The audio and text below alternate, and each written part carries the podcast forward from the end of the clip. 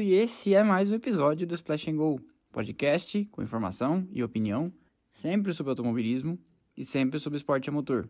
E tivemos então o segundo grande prêmio da temporada, o grande prêmio da Você Não Aguenta Mais Ouvir, Estíria, região onde fica a cidade de Spielberg, na Áustria, que ninguém se dá o trabalho de explicar por que tem que ter esse nome. Então eu vou explicar rapidinho.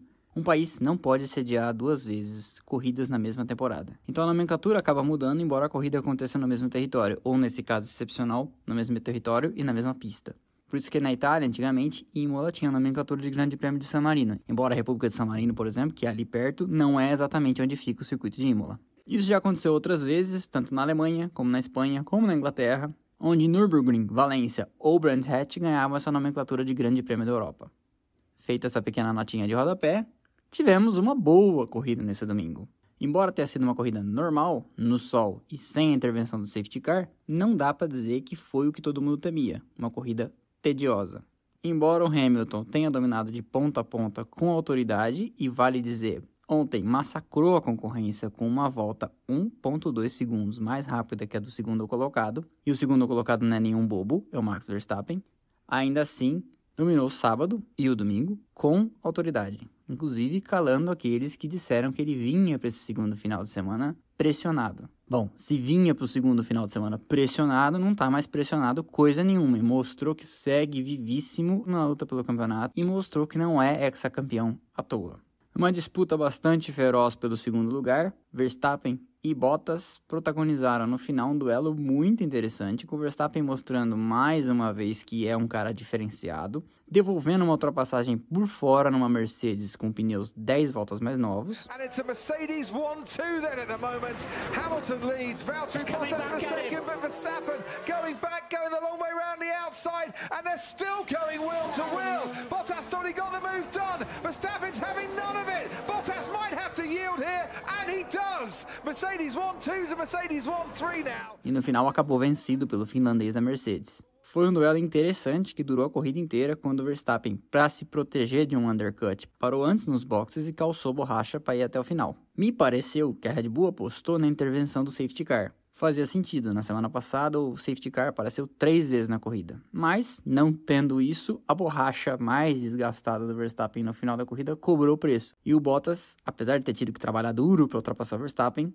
uma vez que conseguiu a ultrapassagem, foi embora no final. Palmas para a Mercedes, que dominou o final de semana, mas palmas também para a Red Bull, que conseguiu superar os problemas de motor que teve na semana passada e chegou com os dois carros em terceiro e quarto. Fez o seu papel. Quem eu não acho que fez exatamente o seu papel foi o Albon. Por que, que eu digo isso? Apesar da diferença para o Verstappen não ter sido tão grande na de chegada, 11 segundos, é importante lembrar que o Verstappen fez um segundo pit stop para colocar a borracha nova e tentar a volta mais rápida. Antes desse pit stop, o Albon vinha 36 segundos atrás do companheiro, com a mesma estratégia e com o mesmo carro. Antes de gravar o podcast, eu procurei algum pronunciamento da equipe dizendo se ele tinha algum problema com o carro ao longo do Grande Prêmio. Não vi. 36 segundos em 70 voltas significa tomar, em média, meio segundo por volta do companheiro. Em que pese o Verstappen ser um grande piloto, tomar meio segundo por volta do companheiro com o mesmo carro não é exatamente fazer um grande favor pela sua carreira. Então vale a pena ficar de olho nessa evolução ou não do álbum. E lembrando também da semana passada, ele também vinha tomando mais ou menos meio segundo por volta do companheiro de equipe nas poucas voltas que o Verstappen conseguiu completar na primeira etapa. E sobre o álbum eu vou dizer, prendi a respiração, achei que ia acontecer a mesma coisa que aconteceu na semana passada, quando Pérez tentou passar ele por dentro na curva 3 e ele se viu, mais uma vez, na mesma posição, na mesma curva e tendo um toquezinho lateral muito parecido com o que ele teve com Hamilton. Escapou de rodar, mas deu para ver que ele chegou a perder um pouco a trajetória e no fim quem levou a pior foi o mexicano. Em quinto, Lando Norris. E que corrida que fez esse jovem, hein? Largou em nono, chegou em quinto. Seu companheiro de McLaren, bem mais experiente, largou em terceiro e chegou em nono. Na última volta ainda teve uma briga eletrizante com as duas Racing Point, com o Lance Stroll e o Sérgio Pérez.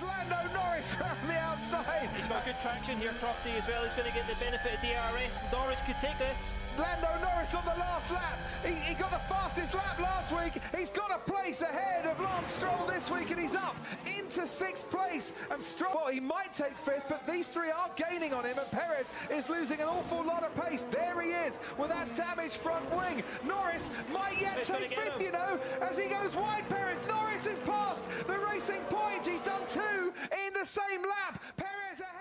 E conseguiu se dar melhor e ganhou as duas posições.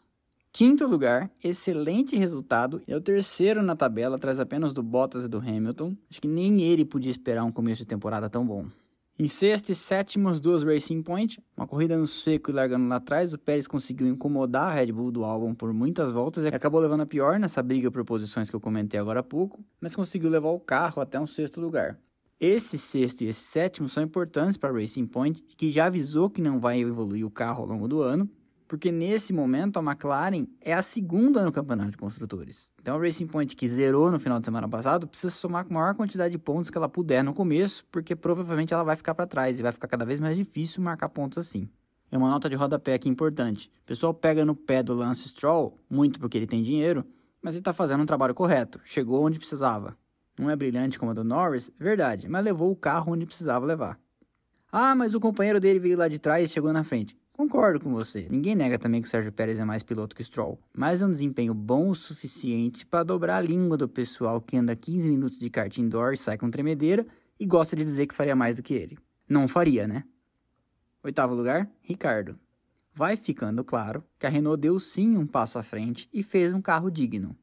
Não é ainda um carro para brigar com a Racing Point, não é ainda um carro para brigar com a McLaren. Mais diferentemente dessas duas, a Renault, por ser uma equipe de fábrica, tem mais recursos para evoluir o carro ao longo do ano. É verdade que o ano não vai ser muito longo, então essa resposta tem que vir rápido. Mas o Ricardo é um baita profissional, fez uma corrida muito honesta, andou no meio das duas Racing Point e na frente da McLaren do Norris por quase a corrida toda, e no final ainda conseguiu um oitavo lugar bastante digno. A única pena para a Renault é que ela pontuou com um carro só e suas principais rivais, tanto a Racing Point como a McLaren, pontuaram com os dois. Nono, Carlos Sainz fez um grande terceiro tempo na classificação do sábado, mas justamente por esse terceiro tempo e por não ser um carro ruim a McLaren, eu imaginei que ele ia chegar em quinto e não o Norris. Será que quando ele pilota ele pensa na draga que ele arrumou para a vida dele? Uma vez que a McLaren está agora competitiva, andando ali no bolo, e a Ferrari, para onde ele vai ano que vem, está tendo esse ano trágico? Décimo, Kivet de AlphaTauri, conseguiu marcar um pontinho. Fez uma corrida correta, discreta, pouco foi notado, e eu fiquei mais encafifado com o que, que a AlphaTauri fez com seu companheiro, com Gasly. Um tempão de pneu duro, fez uma parada a mais, deve ter tido algum problema, algum furo. Eu honestamente não percebi. Décimo primeiro lugar do Kimi Raikkonen. Em princípio é bom o resultado, mas a gente não deve esquecer que duas Ferraris saíram da briga no começo e uma Renault. E além disso, o Gasly teve uma corrida turbulenta, como eu falei agora há pouco. Então não é que ele quase pontuou por puro desempenho, apesar de ter sido uma corrida limpa, sem chuva e nem safety car. Eu acho que ele aposenta no final do ano. 12 e 13 terceiro, Grosjean e Magnussen. E a Haas efetivamente briga com a Williams para não ser a pior da temporada. E nesse momento perde, porque o 11 do Latifi na semana passada coloca a Williams na frente da Haas. O carro é ruim, o motor da Ferrari desse ano é pior, e para piorar, o Grosjean continua errando. Eu não consigo entender até onde vai a paciência da equipe com ele, porque eu já teria perdido a paciência há muito tempo. O Grosjean, que corre desde 2009, para mim tá fazendo hora extra na Fórmula 1 já tem uns 4 anos. Lá no fundão, o Giovinazzi fez uma corrida discreta. Gasly, como eu falei para vocês, não entendi o porquê de duas paradas, porque ele nem estava entre os 10, então nem foi uma coisa de em busca da melhor volta. E a Williams com o Russell e o Latifi deu a lógica. O Russell na frente, cometeu um erro no começo, mas conseguiu ainda assim chegar na frente do companheiro. E por fim, sobra pra gente falar da Ferrari.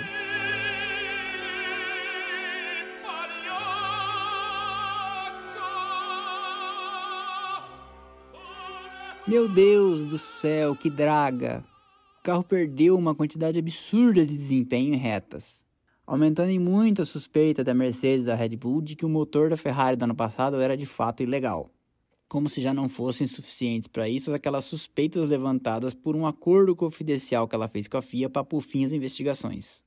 Além disso, o carro, classificado pelo Mattia Binotto como radical no começo do ano, também perde pressão aerodinâmica e é ruim em curvas. Ou seja, A Ferrari é pior em tudo em comparação com o ano passado. E para piorar ou coroar essa zica toda, os pilotos estão cometendo erros individuais estúpidos. Além de não ter conseguido colocar os dois carros no Q3, o que para Ferrari é uma vergonha, o Leclerc ainda vai lá na primeira volta e dá conta de eliminar o companheiro e ele mesmo da disputa antes mesmo dela começar praticamente. Foi uma tragédia.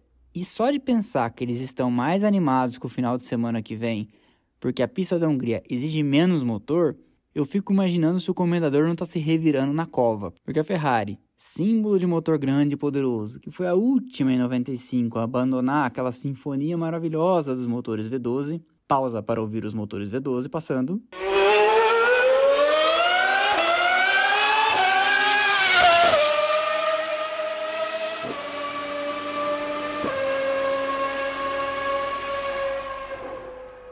Ah, que saudade.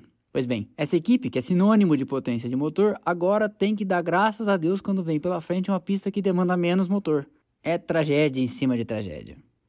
Bom, o campeonato de pilotos, a não ser que a Red Bull reaja muito rápido e traga o Verstappen para a briga, vai se encaminhando para a disputa só entre Bottas e Hamilton. 43 pontos para Bottas, 37 para Hamilton. O terceiro é o Norris com 26. Verstappen é o sexto com 15. Aquela ideia da Red Bull que sempre chega junto no final, de partir brigando desde o começo da temporada até aqui e levando em conta que é uma temporada mais curta, não tem se concretizado. Nos construtores, a Mercedes já tem 80 pontos, que é mais que o dobro da McLaren, a segunda colocada com 39. A terceira é a Red Bull, a quarta a Racing Point, a quinta é a Ferrari e a sexta é a Renault. E eu tô achando que na pista, sem quebrar, levando os dois carros até o final, a Renault tem chance de chegar na frente da Ferrari e conseguir um quinto nos construtores e jogar a Ferrari para sexto. E se isso acontecer, meu amigo, vai acontecer nesse ano e pode ser que aconteça no ano que vem, porque o regulamento, por causa da pandemia, foi congelado por esses dois anos, 2020 e 2021, e só em 2022 que vão vir os novos. Então a Ferrari ainda vai apanhar em praça pública bastante. Show de horror à vista, que quem deve estar tá coçando a cabeça é o tal do Carlos Sainz. E a Williams, que apesar de parecer ter o pior carro ainda, evoluiu sim, pode conseguir ficar na frente da Haas, mesmo sem pontuar, porque as posições, mesmo sem pontos, são critério de desempate. Então é isso, uma corrida sem safety car e sem chuva, que foi dominada pelo Hamilton de ponta a ponta, mas que foi também bastante animada para trás, com boas disputas, e eu quero ver a continuidade dessa briga entre a Racing Point e a McLaren e um pouco mais atrás a Renault, que eu acho que vai crescer até o final do ano. E é isso. Na semana que vem tem mais. Agora na Hungria. Eu espero que você tenha gostado. Se você ainda não segue, siga o canal no Instagram, splashandgo.podcast. Aí você aproveita para responder as enquetes que eu sempre faço lá. Se você quiser contribuir para que esse canal continue crescendo e se profissionalizando, vai na nossa campanha no apoia.se barra. Esse link você não precisa anotar, tá na descrição do canal no Instagram e deixa lá sua contribuição como fez, por exemplo, nessa semana o Elcio. Um abração para você, Elcio. Sempre um bom papo pelo direct no Instagram. Um abraço e até a semana que vem, no domingo, com outro pós-corrida. Valeu!